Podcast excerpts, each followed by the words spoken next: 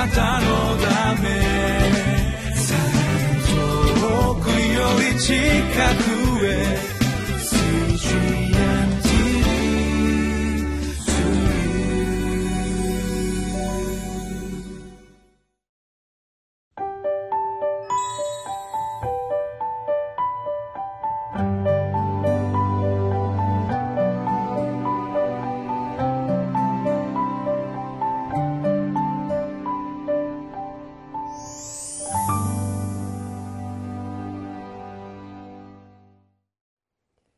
月16日のリビングライフの時間です。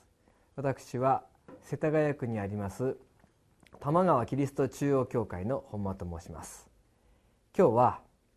全世界よりも尊い一人の魂というタイトルでルカの福音書8章26節から39節の御言葉をご一緒に読んでまいりましょう。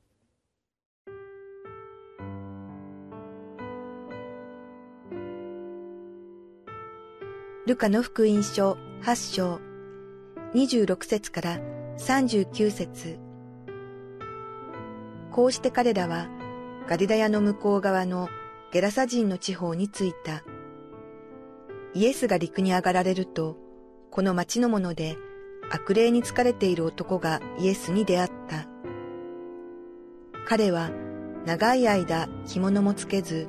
家には住まないで墓場に住んでいた。彼はイエスを見ると、叫び声を上げ、見舞いにひれ伏して大声で言った。糸高き神の子、イエス様。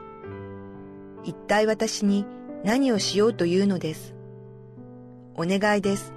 どうか私を苦しめないでください。それはイエスが汚れた霊に、この人から出て行けと命じられたからである。汚れた霊が何回となくこの人を捕らえたので、彼は鎖や足かせでつながれて監視されていたが、それでもそれらを断ち切っては悪霊によって荒野に追いやられていたのである。イエスが何という名かとお尋ねになると、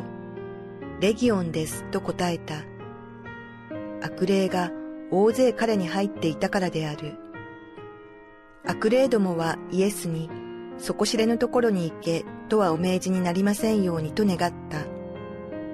ちょうど山のそのあたりに、おびただしい豚の群れが飼ってあったので、悪霊どもはその豚に入ることを許してくださいと願った。イエスはそれを許された。悪霊どもはその人から出て豚に入った。すると豚の群れはいきなり崖を駆け下って湖に入り、溺れ死んだ。飼っていた者たちは、この出来事を見て逃げ出し、町や村々でこのことを告げ知らせた。人々がこの出来事を見に来て、イエスのそばに来たところ、イエスの足元に悪霊の去った男が着物を着て正気に帰って座っていた。人々は恐ろしくなった。目撃者たちは悪霊に疲れていた人の救われた次第をその人々に知らせた。ゲラサ地方の民衆は皆すっかり怯えてしまい、イエスに自分たちのところから離れていただきたいと願った。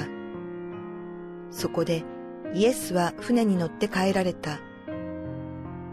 その時、悪霊を追い出された人がお供をしたいとしきりに願ったが、イエスはこう言って彼を返された。家に帰って神があなたにどんなに大きなことをしてくださったかを話して聞かせなさい。そこで彼は出て行ってイエスが自分にどんなに大きなことをしてくださったかを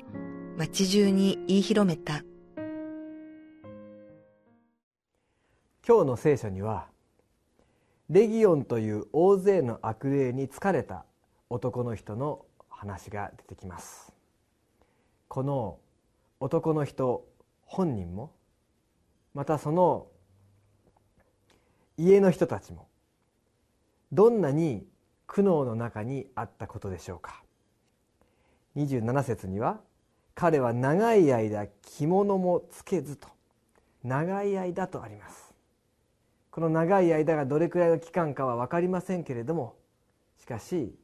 家族も本人も長い間苦悩の中にあったということです。着物もつけずにとあります。裸で墓場にいる。大変な苦悩であったと思います。家には住まないで墓場に住んでいたと。私たちが思うような普通の生活が全くできない。そういう苦しみの中に長い間あったのであります。しかも鎖や足かせでつながれて監視されていたと。おそらく暴力的な行動をする。そのことで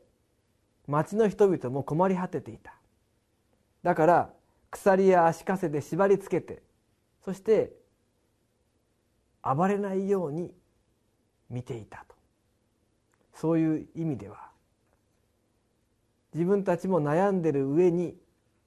町の人々の非常に厳しい視線の中で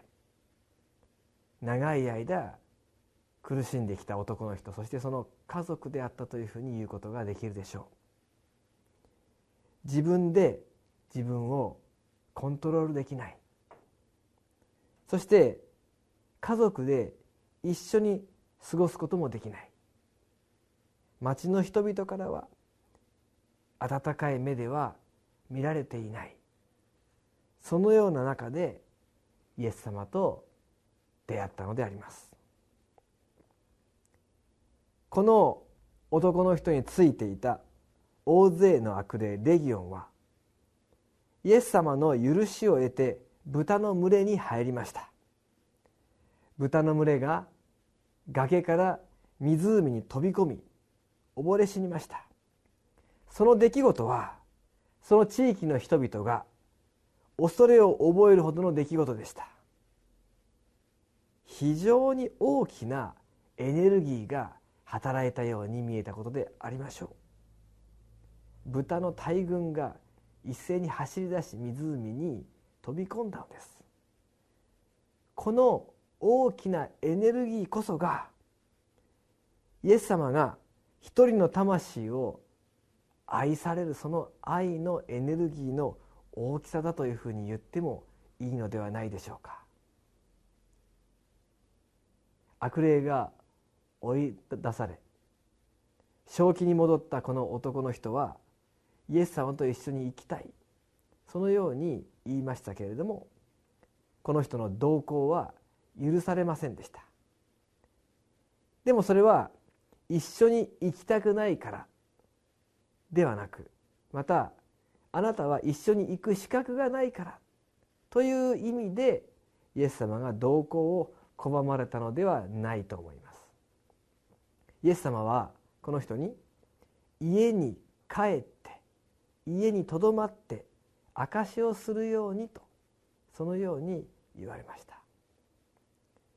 この家庭は家族は大変な痛みの中にあったのです。ですからこの男の人とまたその家族がこの痛みからの回復を得るにはまた癒しを得るには時間がかかったことであろうと思います。阻害され傷ついた本人またこの男の人を愛しつつもどうしても家にはとどめておけずに墓場に追いやるしかなかった家族。この時はイエス様によって悪霊を追い出されてもう全く全てが良くなったように見えたかもしれませんけれどももう本当に大丈夫だとみんなが安心できるようになるまでにはもう少し時間をかけてゆっくりゆっくり家族の平安が回復されなければならなかったのではないでしょうか。もしこの人がイエス様と一緒に伝道の旅に行ってしまえばその男の人が本当に良くなったのだということを家族は確信できずに今も大丈夫だろうかそんなことを心配していたのかもしれません。この男の人は家に帰って家族と過ごして確かにイエス様が悪霊から解放され癒され神様の恵みに預かったということを家族が実感できるようにその生活の過程を通して証しをしていくのであります。地域の人々もイエス様に出て行ってほしいと言いましたけれどもこの家族が喜んで平安のうちに過ごす姿を見てこの家族が回復されていく過程を見て一度はイエス様を拒みましたけれどもしかしイエス様の愛と力に心が開かれていったことでありましょう。イエス様はそのようなことを見ながらこの男の人を家に返されたに違いありません。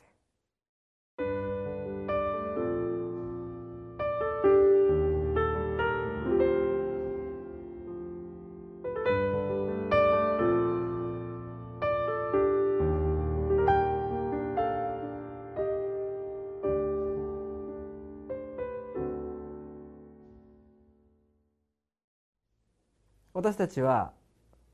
主に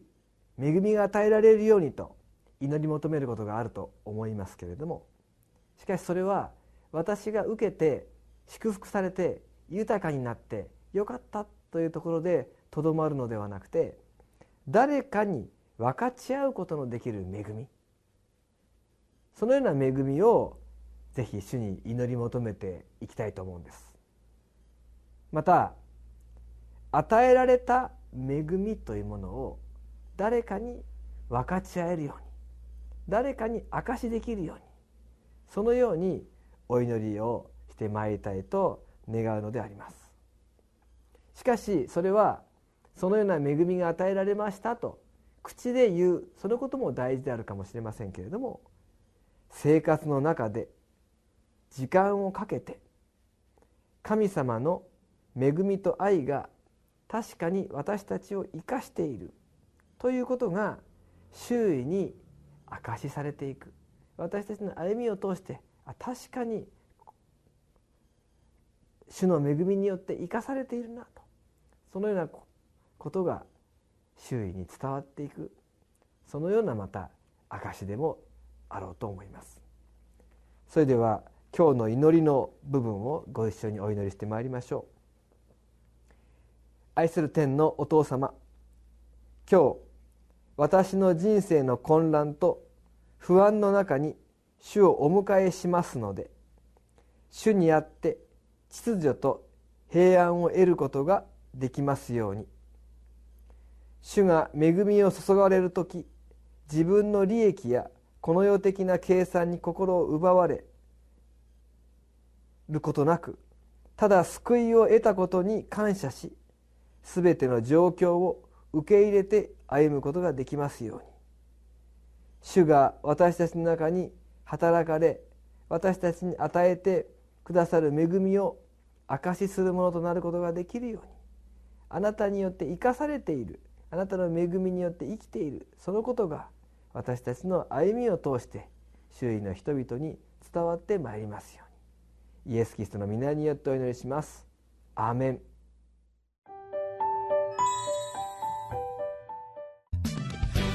たのため